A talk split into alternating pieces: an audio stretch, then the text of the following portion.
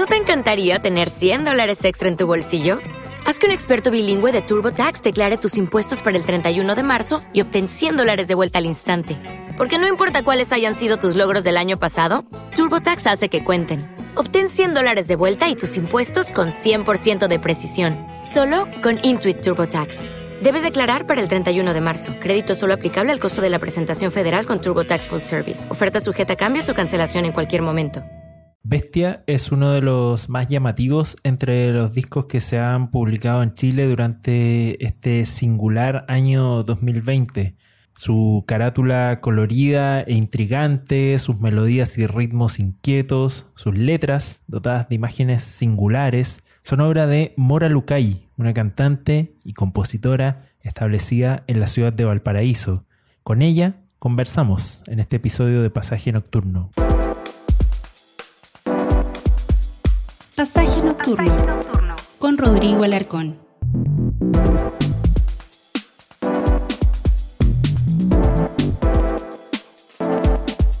Siempre hay diferentes vías para escuchar pasaje nocturno. Se puede hacer en formato de podcast, en Spotify, en Apple Podcast, en diferentes aplicaciones para escuchar podcast. También publicamos este programa en esa plataforma que se llama Mixcloud. Cada miércoles a las 21 horas también lo pueden escuchar a través de Radio Juan Gómez Mías, radiojgm.cl y se repite los sábados también a las 21 horas. También pueden encontrar este episodio cada uno de los episodios de Pasaje Nocturno en Melómanos Magazine, melómanosmag.cl, nuestro sitio amigo que difunde cada entrega de Pasaje Nocturno y también lo pueden hacer a través de Radio La Central en radiolacentral.cl. Hoy dedicamos Pasaje Nocturno a Mora Lucay, lo dedicamos a su segundo disco, Bestia que se inicia de esta forma.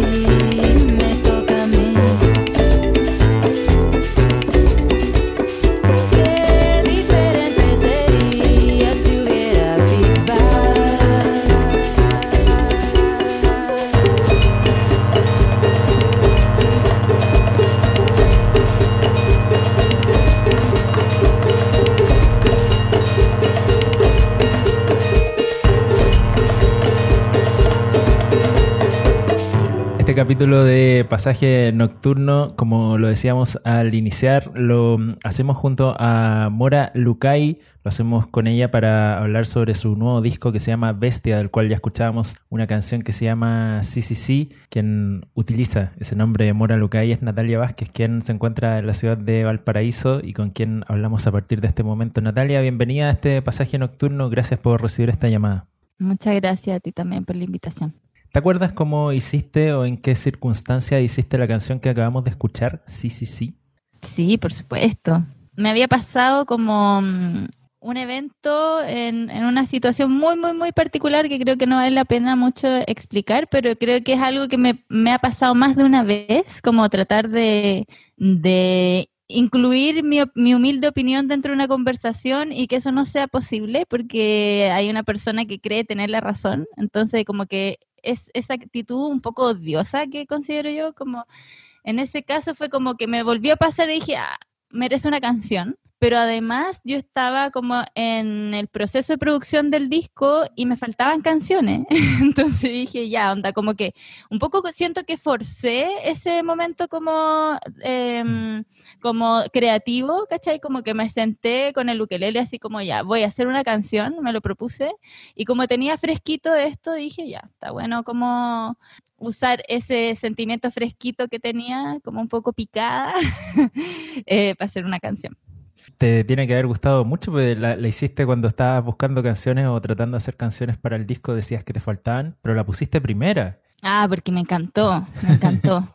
me encantó, aparte que encontrar, o sea, me pasa con el disco que muchas de las canciones que ya aparecen ya las venía tocando harto o como que ya estaban como para mí eh, has curtidas, ¿cachai? Entonces como que la frescura que tiene sí, sí, sí, me gustaba porque me seduce y porque también sentía que era como un súper lindo comienzo porque siento que también sintetiza un poco lo que va a suceder en el disco, ¿cachai? Como que eh, el disco siento yo que tiene como sonidos, si bien eh, como un, un, gran sonido, pero varios pequeños subsonidos, ¿cachai? Entonces como que sentí que, que sí, sí, sí lo, sintetizaba, lo resumía. Era como una buena, un buen chapuzón, digamos, al disco.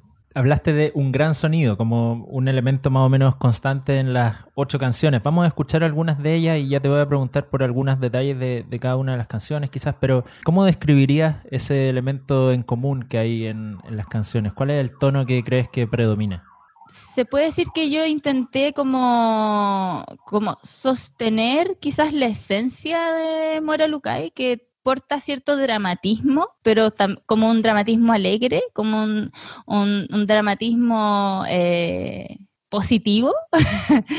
Em, entonces, como que contiene, yo creo, como algo, bueno, eso que acabo de decir, pero además creo que a través como el trabajo que yo pude hacer con el Juan Pablo Bello, que fue quien me acompañó en todo el proceso como de producción ya más decidido, eh, hubo una intención de sostener lo que ya venías trayéndose con el 100 miligramos, que es como un contenido acústico, orgánico, em, pero esta vez ya como incluyendo el ukelele, que fue como un instrumento que empecé a tocar en el, transcurso como de, un disco y otro, y además, bueno, integrar eh, elementos como electrónicos pero análogos, ¿cachai? Como que también tuviera como esa naturalidad y como soltura de, un tecladito sin, o sea, como un tecladito no mítico, ¿cachai? Como eh, un poco como que creo que me, me solté en ese, en ese lado porque creo que, que tuve como la opción de jugar, un poco desde, desde también conocer la producción de un disco Mm, en, un nivel más, ¿cachai? Como que el primer disco siento que fue mucho más suelto creativamente, o, más, más, que, más que suelto, como más rápido, como más como ya, hacer, ¿cachai? Como en tres meses eh, tuvo como quizás como una metodología diferente, como en la manera de pensarlo, y en este caso fue como pensar más en capitas, más como en, en sonoridades, más en jugar y en onda, en hacer cosas que, en hacer cosas que no necesariamente yo tenía asumidas como posibles, o, ¿cachai? Como que me di permisos que creo que aportaron como a, una frescura, ¿cachai? O a, probar sonidos nuevos. Había algo que te quería preguntar y quizás tiene que ver con lo que estabas explicando. Solo como auditor, sin saber nada al respecto de cómo fue el trabajo en el estudio, me da la impresión de que el primer disco había sido quizás replicar o registrar algo que sucedía en los conciertos, en, las tocatas, como, como, una cosa más eh, de llegar y grabar, como, como creo que dijiste. Y aquí justamente más jugar en el estudio, probar sonidos, probar ritmos, ¿fue tan así? Eh, quizás no exactamente así porque, porque antes de grabar el primer disco yo no tenía bagaje como de conciertos con banda, ¿cachai? Como que yo tocaba sola y lo que hice fue como llamar a amigos que tocaban increíble, ¿cachai? Entonces como que dije ya, medio como pensando que así se hacía, ¿cachai? No tanto como en lo conceptual. Entonces, así fue, así se dio y como que yo creo que cada uno desde su bagaje, y que los voy a mencionar porque también me acompañan en este disco, pero en otra metodología, eh, que es el chino Guzmán, Marcelo Guzmán, que es un gran amigo que toca las guitarras y que fue súper importante también dentro de este proceso, eh, y todos en general, pero el chino también como siento que me apoyó desde un lado así como emocional también. Em, el Rodrigo está en los bajos y también como que eh, em, se, abrió también como la posibilidad de tocar más bajos en cinte, ¿cachai? Eh, y el Roberto Lillo, que si bien no estuvo como en todo el proceso, porque fue un, desde que empecé a trabajar con Juan Pablo Bello fue un año de trabajo, pero el, el Lillo fue divertido porque fue como a dos días de, estudio simplemente, pero es tan suelto creativamente que pudimos jugar mucho, mucho, mucho con todo lo que él propuso y como toda esa verborrea eh, rítmica que tiene, ¿cachai? Entonces como que fue en todo sentido muy, muy variada la manera de crear, creo.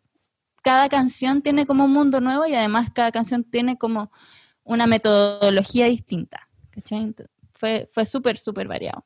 ¿Y por qué entró ahora el ukelele? No sé si realmente aprendiste o comenzaste a tocarlo ahora hace poco o lo tocabas antes y no lo habías grabado. No sé cómo fue. No, no, no.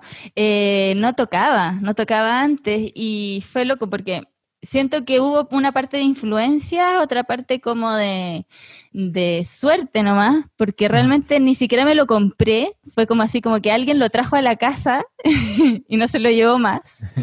Eh, y se me dio muy fácil, ¿cachai? Como que yo por lo general no toco instrumentos o evito tocar instrumentos porque me gusta más bailar o ser como más expresiva y a veces como que siento que los instrumentos me trancan un poco escénicamente. Pero el ukelele fue como chiquitito y fácil, fácil, o sea, como que tuve onda al tiro con, con él, ¿cachai? Como eh, llevarlo, ponérselo, como todo se me hace como mucho, mucho más sencillo, entonces me permite no trancarme en todo lo que es como más móvil. Y la influencia tiene que ver como con los amigos que me rondaban en ese momento, que son que quizás obviamente tú los conoces, pero son como artistas donde el ukelele es como pan de cada día. claro. Entonces creo que, y, los voy a mencionar, que son los amigos Uva Robot, y entonces creo que esas sonoridades me fueron también como eh, ayudando a familiarizarme con ese instrumento. Este disco tiene ocho canciones, vamos a escuchar algunas de ellas solamente en este programa. Una de ellas, eh, bueno, ahí hay uno de los, de los amigos que tiene el ukelele como pan de cada día, que es Diego Lorenzini. Es una canción que se llama Jugar con los amigos. Ya te quiero preguntar luego por las colaboraciones. Me gustaría que contaras un poco antes de escucharle cómo nació esta canción primero. Bueno, es súper bonito porque lo que te comentaba recién es que estos todavía no eran mis amigos, o sea, como que yo los veía un poco como con admiración, distancia, respeto, pero también así como tratando como de acercarme a ellos.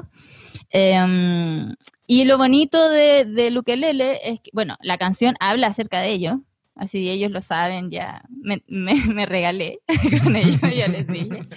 Y el ukelele, o sea, y es la primera canción que hice con ukelele. ¿Cachai? O sea, es, es mi primera canción con ukelele, entonces también tiene como un... Para mí es como, simboliza mucho como esta, esta unión. Esta unión que en ese momento no era unión, ¿cachai? Era como una frustración más que unión. Me llama mucho la atención esta melodía que tiene como que es como una subida y una bajada, no sé si constante, pero muchas veces. ¿Eso, eso estuvo desde el comienzo? Ah, eh, dentro, mira, la, tenía otra letra y después la encontré muy llorona, entonces como que la, la, la suavizó un poco, eh, pero sí, siempre tuve esa melodía. Vamos a escucharla. Moral lo que hay con Diego Lorenzini, jugar con los amigos.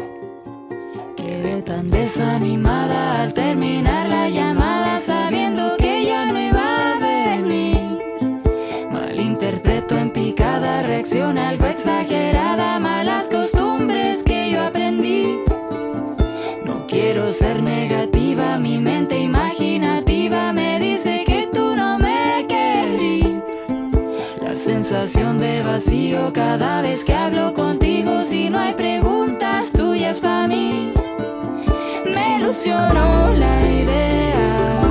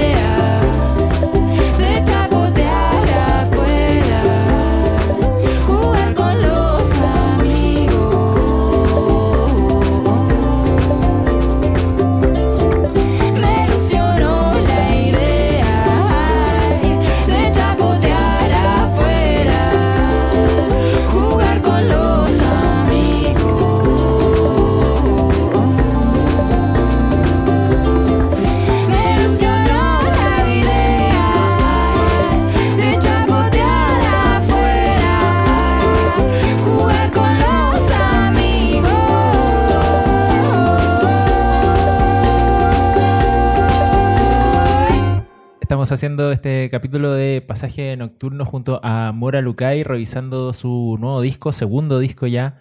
Se llama Bestia. Estábamos escuchando recién una canción que se llama Jugar con los amigos, que forma parte de ese disco, con colaboración de Diego Lorenzini. Y bueno, hablemos un poco de lo que ya mm, eh, comentábamos al pasar, esto de las colaboraciones. Diego Lorenzini es uno de los invitados, esta niña Tormenta también, en una canción que vamos a escuchar en unos minutos más, está chini.png.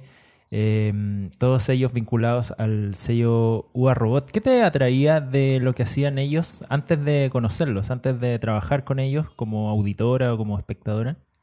Yo creo que en, en los tres que en los tres amigos que invité me, me llaman la atención cosas diferentes. En el Diego, bueno, su humor, sin duda, como su humor, su espontaneidad, siempre me ha llamado mucho la atención. O sea, creo que soy mucho más, o he sido mucho más auditora de él en vivo, porque cada vez que venía a Valpo íbamos a verlo y después seguíamos, qué sé yo, como eh, guitarreando después y todo. Y nada, o sea, como que lo considero como pucha, como tan, onda, como que tiene tanto que decirme, siempre me llama tanto la atención eso, como, ¿cómo saca tanta canción? No que me llama tanto la atención. Eh, entonces sí, y, y aparte que, aparte de eso, ya conociéndolo más como en la interna, me parece una persona súper linda, súper sabia, como que eh, comprensivo también, y, y, y me encanta también como la, la manera en que han desarrollado su proyecto y como la, la visión eh, de simpleza y como sostenerla, ¿cachai? En el tiempo creo que es algo muy valorable y es algo que me, me hace mucho sentido. en la Tiare creo que hubo como una unión así como de hermandad súper eh, inmediata, o, o como que, de hecho, el día en, una ocasión fue chistoso porque ponte, estábamos acá y, eh, y la Tiare me regala una flor seca, ¿cachai? Como esas flores como de cuaderno así de aplastadita. Y, y el Diego así callado. Entonces la, la me, me regala esa flor seca y yo justo al lado tenía una libretita y abro la libretita llena de florcitas secas. Entonces me dice, nos dice, son iguales, como, como son iguales. Eh, entonces yo siento como que con la Tiare compartimos mucha, mucho sentimiento, ¿cachai? Como yo la adoro, la super adoro, admiro, la encuentro hiper generosa, inteligente, o sea, como que encuentro que reúne demasiadas cosas lindas en una persona. y la Chini, nada, pues la locura, me encanta, me encanta como la soltura de la Chini, como la, la creatividad, la frescura, la... Eh, el lolerío que tiene la Chini, ¿cachai? Como me fascina, me fascinan los tres, ¿cachai? Y, y en, y en ámbitos súper eh. Así que nada, me siento ultra mega afortunada de haber podido estar con ellos en, en este disco que para mí han significado mucho creativamente. La canción que haces con Chini se llama Bestia, es la que le da título al disco. ¿Podrías contarnos un poco cómo fue la decisión de que el disco se llamara Bestia? ¿A qué hace referencia ese título? Sí, mira, eh, escapándome un poco del, de- del disco, o sea, como del nombre del disco, creo que buscando el nombre me gusta como llamarlo como una de las canciones, o así lo hice con el pasado y como que... Y, y me pasaba que decía, se podría llamar, sí, sí, sí, sí, sería súper buena. Y después, no, la experiencia no. sería súper bueno. después, no, pero jugar con los amigos sería muy buen nombre de disco. Y así me la pasé de un, de un título a otro, de un título a otro, hasta que finalmente dije, no, onda, como eh, Bestia me gusta uno, por como la fuerza que tiene. Eh, me gusta también como, el, bueno, obviamente lo animal, siempre me ha llamado mucho la atención. Eh, me gusta, y, y porque yo no le doy una connotación negativa, que también me ha pasado como decir, ponte tú, a una tía. Le dije hace como una semana, mijita, ¿y qué ha hecho? Yo, tía, lancé un disco. ¿Y cómo se llama el disco? Bestia. ¡Ah! Y fue así como, y yo, pero tía, está todo bien. no soy mala, ¿cachai? Como, no.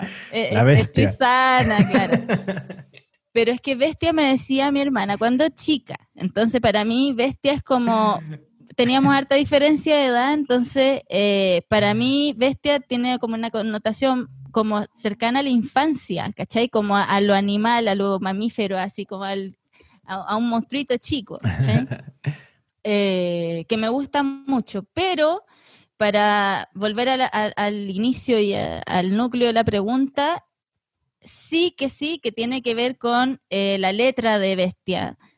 Em, porque, bueno, este proceso no fue sencillo, o sea, fueron hartas idas y venidas, harta vuelta, hart- harto conflicto, harta duda, eh, frustraciones entre medio de, no- de, que, de hacer, de grabar y que no te guste, y es terrible esa, esa sensación, así como decir, no, por aquí no va la cosa, buscar otro camino, entonces tiempo, cansancio, o sea, un montón de cosas que no son fáciles de afrontar, y, eh, y dentro de eso también toda una autoexigencia que tiene que ver como con el medio, ¿cachai? Como con ingresar al medio y que es muy difícil deshacerse de las expectativas, ¿cachai?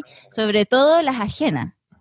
Entonces, eh, claro, po, bestia para mí es, sub- eh, es como la representación de la mente.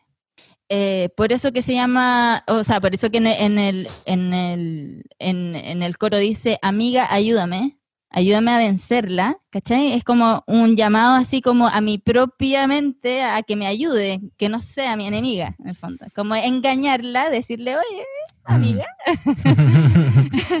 Entonces, me parecía importante también como, como eh, mezclar esa experiencia, que en el fondo fue como hacer el disco no fue fácil, hacer el disco tampoco mentalmente fue, fue fácil, fue súper cansador, pero al mismo tiempo tiene como esta otra faceta que es como la más infantil, como la más animal, como la más, eh, más como de superficie, porque eh, eso también creía yo, como que el disco anterior para mí es muy introspectivo, es como mucho más eh, subterráneo, y este para mí es como mucho más de superficie, así como de, de arriba de la tierra, como alguien que salta, ¿cachai? Eh, entonces también me gusta ocupar bestia por eso. A propósito de, de lo que comentabas, y con ese título, me parece que, que la idea queda más, mucho más completa cuando uno ve la carátula del disco, que es una especie de retrato. Eh, me gustaría que contaras cómo se hizo esa carátula, me llama mucho la atención. Porque uno tiende necesariamente a entender que Bestia es el personaje que uno ve en la carátula. Sí, po, también, o sea, por eso me gustó la carátula, porque inicialmente no era así la carátula, era, eh, bueno, pasó por hartos procesos, hartos procesos. Quiero decir que la carátula y el arte del disco y el arte de los singles, eh, salvo el de jugar con los amigos, lo he trabajado con Jay-Z, un ilustrador y artista visual y músico muy seco de Valparaíso. Em, y eh, cuando hablábamos del arte del disco, bueno, me dijo ya, pero tírame conceptos. Entonces, claro, pues estaba el concepto del patrón, de los patrones, que es como de la canción La experiencia, estaba el concepto como de, del laberinto, de, de, de humana, también estaba como esta cosa que te decía, como estar como, como algo energético a la vez, ¿cachai? Em, no sé si, si encontraría el... Ah, mira, dame un segundo porque, mira, te lo, te lo voy a mostrar aunque la gente después no lo vea, pero quizás sí se puede meter al, al, al perfil de Jay-Z. Ya, entonces, ¿qué pasó? Que yo le di todos esos conceptos y él me dijo, ¿y si hacemos un teselado? Y yo dije, ¿qué es un teselado?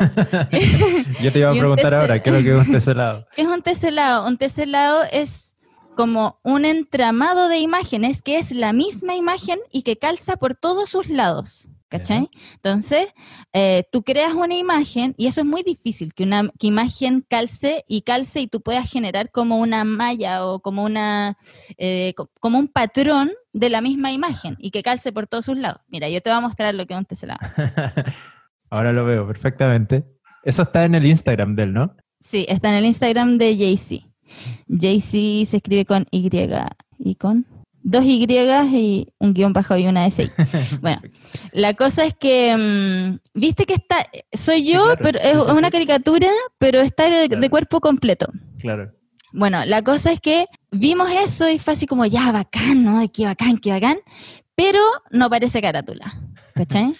Entonces fue así como, ya, démosle otra vuelta. Después fue la monita sola, así como en el aire, ¿cachai? Como saltando. Y bacán, bonito, pero falta algo, falta algo. Y ahí, entre vuelta y vuelta, como que eh, Jay-Z le hace un zoom a la cara y fue así como, guau, eso es, eso es, eso es, me plano, encanta, me fascina, ¿sí? Eso, eso tiene fuerza, ¿cachai? Mm. Me gustaba. Y yo le digo, ya, y, y ¿me dais permiso para que yo eso lo lleve al papel? Onda, como que traduzca eso en papel. Y me dijo, sí, pero juégatela con la luz, juégatela, juégatela con la luz. Entonces tuve toda una mañana mandándole así como eh, fotitos que había tomado con el celular y con la luz y me decía, no, esa luz no, esa luz no, esa luz no. Y en eso, bueno, mi hermana también es, es, es chistoso porque mi hermana fue su profesora de Jay-Z. Yo le muestro como este avance de trabajo a mi hermana y me dice, oye, ¿ya has probado con luz solar? Bueno, entonces le saqué una última foto con la luz solar, ¿cachai? O sea, y, y fue increíble. O sea, a, a mí ahí ya como que la cuestión así como que pf, exploté así de emoción y fue así como, guau, qué bonito, porque sentía también que tenía, bueno, si tú miras con atención la portada y le digo a las personas que miren con atención la portada, porque la luz como le llega genera que tú puedas ver como adentro de la mona y algo que se ve muy tierno, ¿cachai? Porque yo siento que es como una como un como un monito de mm, como una il- ilustración para cabros chicos, pero si tú te fijas, puedes ver el interior del ojo y es Ah, mira. tétrico, es tétrico. Y cuando yo vi eso fue así como, ¡guau! Esto, esto quiero. Eso, eso Porque se, en el se fondo nota se cuando puede uno, lo ve, cuando uno lo ve en el celular, donde sea. yo creo que tienes que mirarlo con atención y ponerte un poco turnio. no, no, pero así como mira, tratar de ver al interior de, de los ojos. Y es heavy, o sea, cuando yo lo vi fue así como, guau, qué heavy, porque es como oscurillo, ¿cachai? Y me gustaba eso oscurillo. Así que nada, no todo el mundo lo ve, de hecho yo creo que nadie lo ve, pero la tiró como papita para, para ustedes. No, está muy bueno porque además uno en, en esta época de repente ve una carátula en el teléfono y no, no le da mucha, no- claro, no le presta tanta sí. atención. A Pero- ese detalle es- pero- es, difícil llegar. digamos. Quiero, quiero decir que es primera vez que lo digo, para que se sientan. Muy bien, una primicia entonces. bueno, vamos a, vamos a escuchar una tercera canción de este disco y así vamos a cerrar también esta conversación. Es una canción que tú ya mencionaste, es la canción en la que colaboras con Tiare Galás, con Niña Tormenta, que se llama Humana. Y antes de escucharla quería que nos contaran un poco de esta canción, de cómo nació, sobre todo pensando en que me parece que es la que tiene un sonido eh, más oscuro quizás, o una armonía más, más oscura, tiene como un tono distinto al resto del disco. Y bueno, está al final del disco, además, quizás eso no, no creo que sea casualidad. Sí, yo creo que tiene que ver un poco con lo que, con lo que te acabo de contar, porque, mm, porque de alguna manera creo que también sintetiza el final, o, lo que yo también quiero que se lleven al final, ¿cachai? Como que no es solo como pompa y buena onda y estar como bailando, ¿cachai? Como que también algo que me une mucho con Tiare o que me une mucho con mis amigas, esta posibilidad como de estar dándonos vuelta eternamente en un tema y como sin fin, ¿cachai? Como eh, que siento que es algo muy, muy, que se vive entre mujeres, ¿cachai? Como que se vive de nuestras problemáticas o de tratar de resolver el mundo, de tratar de como darle una vuelta a las cosas o de tratar de solucionar, qué sé yo. Entonces como que esa canción, al menos a mí me nació después de una conversación con una, con una amiga. Eh, ella me contó sus temas y como que yo sentía que, como que lo que ella me contaba, yo decía, esto lo he escuchado mil veces y es como que parece que es parte de nuestra naturaleza simplemente, ¿cachai? Como que no hay salida, es como que vamos a estar eternamente viviendo tratando de salir de ese laberinto, ¿cachai? De ahí la idea del laberinto, eso iba a decir que menciona la letra. Claro, claro. Y la, la colaboración con la Tiare, bueno, eh, fue bonita y natural. Creo que la, vez que nos pusimos a cantar esa canción fue como tomándonos una agüita de malva, así como al sol, y como ella me dice como muéstrame una canción, y como que inmediatamente empezamos a tocar juntas. Y de ahí cada vez que había una tocata la tocábamos y, y, y fue súper bonito porque siento que también compartimos ese sentimiento, ¿cachai? Y bueno, y la producción es eh, lo que yo te contaba recién de, del Roberto Lillo y, y, del- y de la producción así como ya más de estudio, para mí fue súper interesante como la manera en que lo abordó el Juan Pablo, ¿cachai? Porque quizás yo venía como con esta como con esta visión de que las cosas vienen listas y tú las vas a grabar en el estudio y él me dio la posibilidad de tener más tiempo, ¿cachai? O poder jugar ahí, porque uno como que, no sé, cuando tenéis que pagar el estudio es como, las horas son oro, ¿cachai? Eh, y, y en ese sentido yo siento que el Pablo también dijo así como, o sea, cobró, no digamos que no cobró, pero, pero, pero también como con la, como con, con, con un tiempo más holgado, ¿cachai? Como diciendo, te cobro el objetivo, ¿cachai? Más que... No sé si lo estoy ayudando ni promocionando para- sus precios, pero, pero, pero lo importante es como saber que tuve ese tiempo y él también tuvo como esa, mm, es, quizás ya lo había probado antes en otras producciones, eh, como de ir y que, el, y que el instrumentista juegue, ¿cachai? Y ahí uno como lo, va direccionando, le va diciendo, mira, juega o toca aquí o no, sabéis que este timbre está bueno, mira, la tap vamos a buscar la tapa de la olla que está ahí abajo en la cocina. Cosas así como Así de detallista. espontáneas, sí, pero tímbrico. O sea, como Claro. que me encantó poder escoger los timbres desde su origen, ¿cachai? Eso fue para mí muy, muy, muy rico eh, dentro de este trabajo, como y, y el Roberto también es como muy juguetón, anda como que un, una cosa, una cosa, cualquier cosa, una tapa ya, esta cuestión, una tapa, cualquier, te, di- te da como cuatro sonidos Mm. para eso mismo. Te dice, así te gusta, así te gusta, mira, pero ahora estoy, y, y estábamos en lugares diferentes, ¿cachai? Entonces yo no lo veía y él me decía, mira, ¿te gusta este sonido? Y yo así como, ya, sí, sí, me gusta. Y yo, ¿y cómo estáis? ¿En qué posición estáis? Como, ¿qué estáis haciendo? me era divertido como que pudiera lograr toda esa diversidad tímbrica. Encontré súper, súper bacán dentro del proceso. Bueno, vamos a escuchar la canción, pero antes de que terminemos ahora que, que estás contando todo eso, pienso que hubo mucho de jugar entonces en el estudio, precisamente, Sí, ¿no? sí. Jugar sí. en el sentido de probar, a ver qué pasa si hago esto. cosas, sí, sí, totalmente, totalmente. Jugar, como te decía, con los tecladitos, onda como que ocupé caleta de, de sonidos como Hmm. pencas, pencas, eh, pero que me sirvieron un montón y que era como, no había que hacerles mucho, ¿cachai? Buenísimo. Eh, pero sobre todo, sí, me gusta, me gustó esa como posibilidad de, de o, o conciencia de encontrar los sonidos antes, ¿cachai? Para no procesarlos tanto. Y otros que, claro, que, que el, el Juan Pablo hizo de las suyas, porque es un capo en la mezcla, capísimo. Bueno, vamos a escuchar esa última canción del disco. La canción se llama Humana, es de Mora Lugay junto a Niña Tormenta. El disco se llama Bestia, ya se puede escuchar, está disponible para escuchar en todos los servicios de streaming. Y bueno, Natalia, muchas gracias por esta conversación. Muchas gracias a ti también, lo pasé muy bien. no se cubran tanto, tanto. Fuego cerca de sus pies. No lo vieron, está al centro o a la izquierda según donde esté humanamente dura, animalmente pura,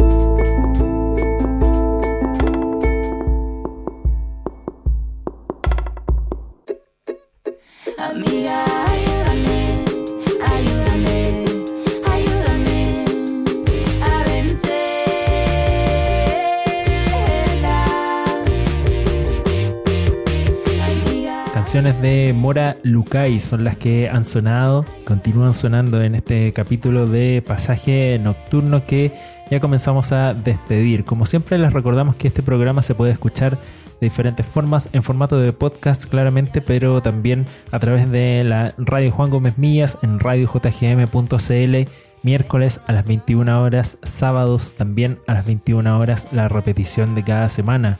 Pueden encontrar también pasaje nocturno en Melómanos Magazine cada miércoles por la noche a través de melómanosmag.cl, nuestro sitio amigo que siempre los invitamos y las invitamos a visitar y también su proyecto asociado Fortuna Discos. Pueden buscar Fortuna Discos en Instagram, encontrar por supuesto discos, pero también otros objetos asociados a la música. También pueden encontrar pasaje nocturno, este capítulo, los anteriores en Radio La Central, radiolacentral.cl que tiene muchos contenidos, algunos relacionados con la música, otros relacionados con asuntos diversos y muy interesantes. radiolacentral.cl y pueden saber más sobre este programa, podemos comunicarnos también a través de nuestra cuenta en Instagram, simplemente arroba pasaje nocturno, pueden buscar ahí en Instagram Estamos felices siempre de recibir cualquier tipo de interacción. Muchas gracias a quienes ya lo han hecho. Hemos dedicado este capítulo de Pasaje Nocturno a conversar y a escuchar las canciones de Mora Lukai. Muchas gracias por acompañarnos. Hasta la próxima.